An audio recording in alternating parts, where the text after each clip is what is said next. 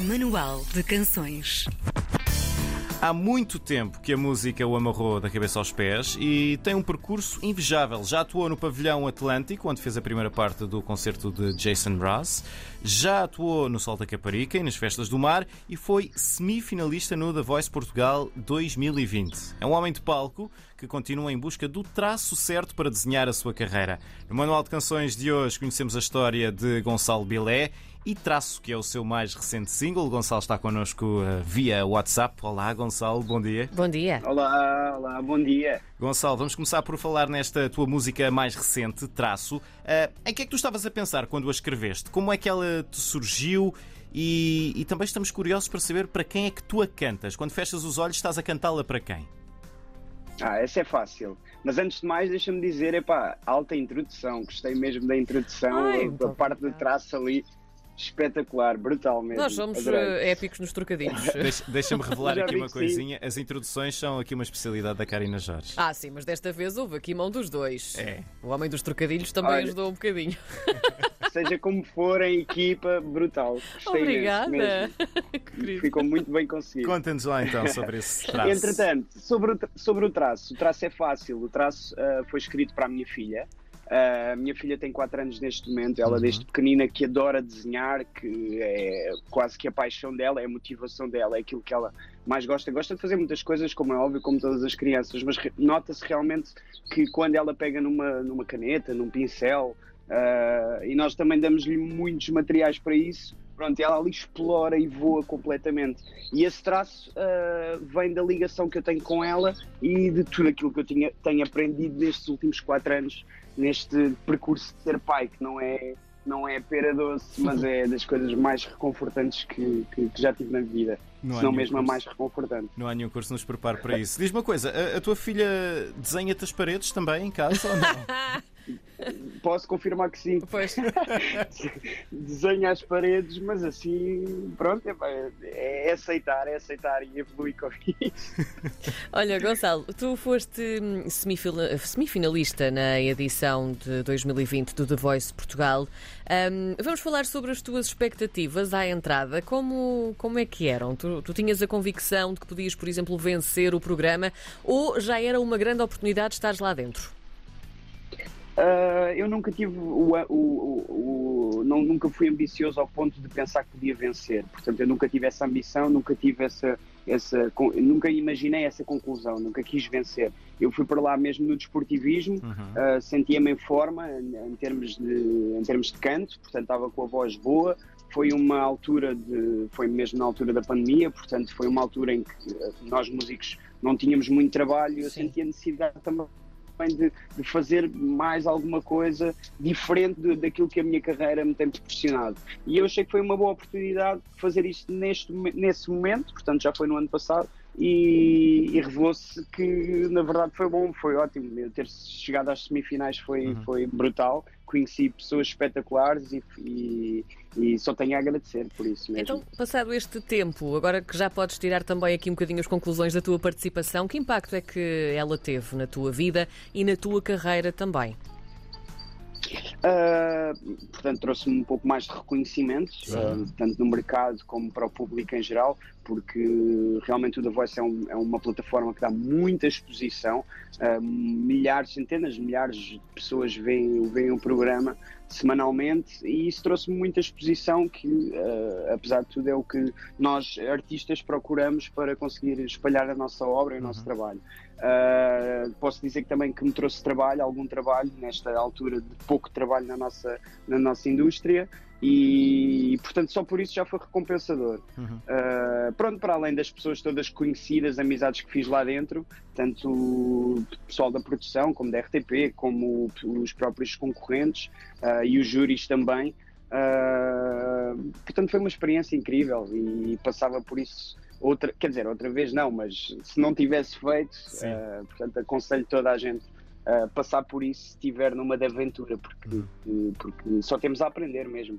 Houve algum momento durante o programa em que tu sentiste que o impacto uh, da tua exposição foi maior? Estou a pensar, por exemplo, se depois de algum dos patamares que passaste, sentiste, por exemplo, de repente uma onda de pessoas a seguirem-te nas redes sociais? Sim, e uh, isso nota-se bastante uh, cada, cada atuação que fazemos.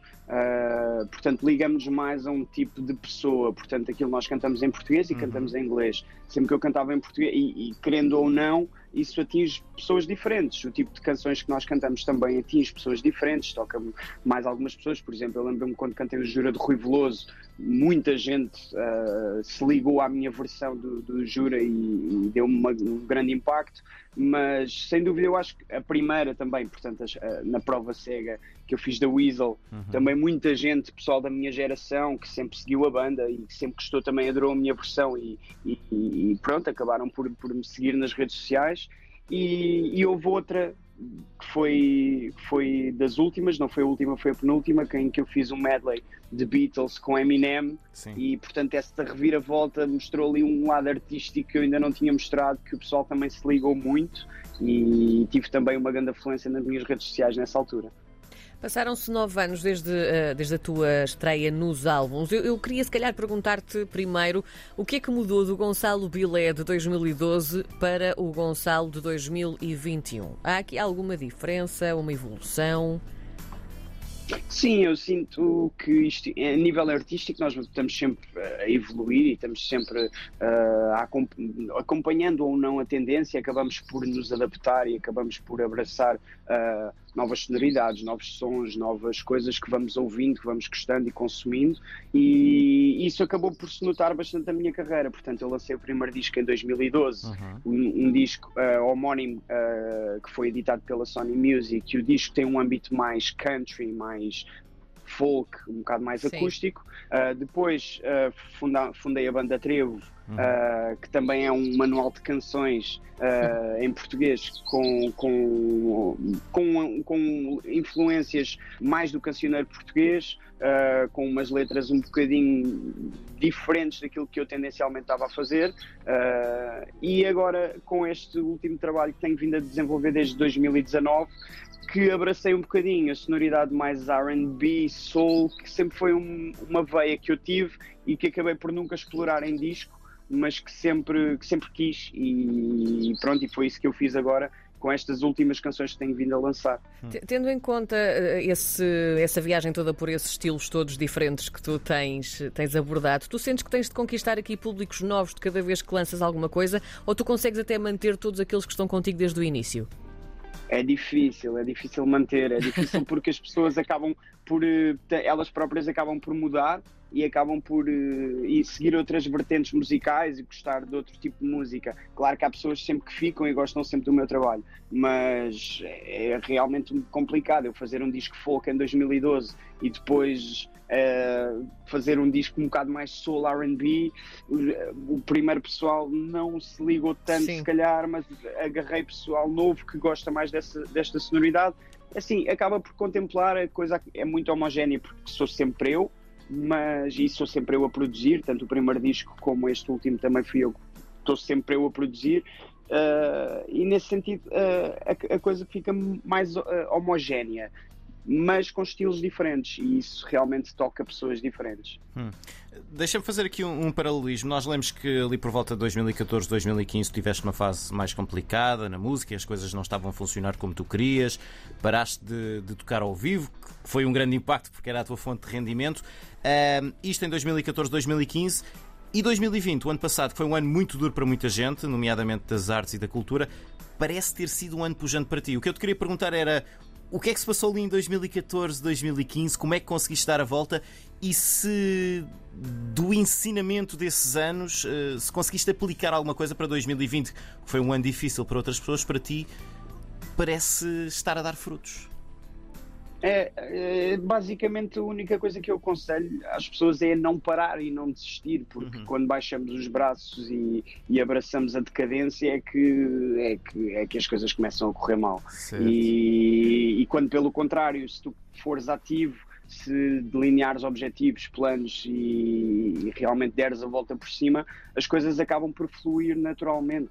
E isso, isso foi o, a maior lição que eu aprendi desse down que tu falas. Uh, foi não, não, vale a pena manter-se down porque certo. quanto mais down tu te mantens, mais down as coisas, o universo parece que conspira uh, em favor daquilo que tu estás a sentir na altura. Sim. E, e quanto mais ativo e mais positivo e tu fores, uh, o, o, universo vai conspirar a teu favor, mas de certeza absoluta, e é isso que eu tenho vindo a sentir uh, desde que me tenho mantido mais ativo, tanto a lançar músicas minhas, como a procurar trabalho na generalidade, a falar com todo tipo de pessoas. Gonçalo, com este teu relançamento da, da, tua carreira a solo também, como é que ficam aqui os Trevo, a outra banda que, a que também pertences? Ficam aqui em banho-maria? São para continuar? Como é que é? Não, os Trevo estão, vi, estão vivos, de boa saúde e recomendam-se, como se Ainda costuma bem. dizer, porque, porque, porque temos um, também temos um, um disco praticamente pronto uh, a sair, só estamos mesmo a avaliar timings, uh, que é para também não andarmos a pisar aqui o, os pés de ninguém, e então estamos a avaliar timings para lançamentos, tanto as minhas músicas como as músicas de Trevo, como as músicas do Ivo Politos, que é também um dos fundadores de Trevo, Sim. que também tem as suas próprias canções, e estamos aqui a tentar uh, gerir a coisa da melhor maneira para que, para que seja um, o mais positivo para todos e para, para estes projetos todos que acabam por se ligar e estar todos ligados mutuamente. E nesse sentido, uh, não, Trevo tem muita coisa a sair, muita coisa a sair e muito boa mesmo. Eu, pelo menos, estou orgulhoso, muito orgulhoso daquilo que está ali. Temos de perguntar também acerca dos timings do teu novo disco em que tu estás a trabalhar. Já há uma data para, para a edição?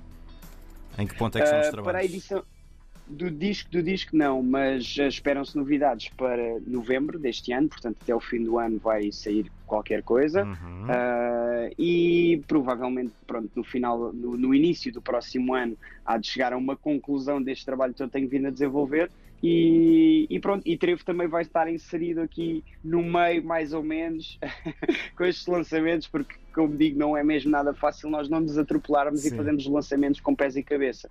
E, mas pronto, até o final do ano vão-se esperar coisas, tanto de Trevo como minhas, uh, certamente, certamente. Gonçalo Bila é o nosso convidado de hoje do Manual de Canções, uma prova viva de resiliência e de esforço e de nunca desistir. E de espírito positivo. E isso é absolutamente maravilhoso. E Gonçalo. nem falámos da praia, Obrigado. é um homem da praia. É verdade, também. o homem do surf da praia, é verdade, é verdade. Não tínhamos tempo, é, mas é havia pano para mangas. Gonçalo, muito obrigada. Um grande beijinho. Obrigado, eu.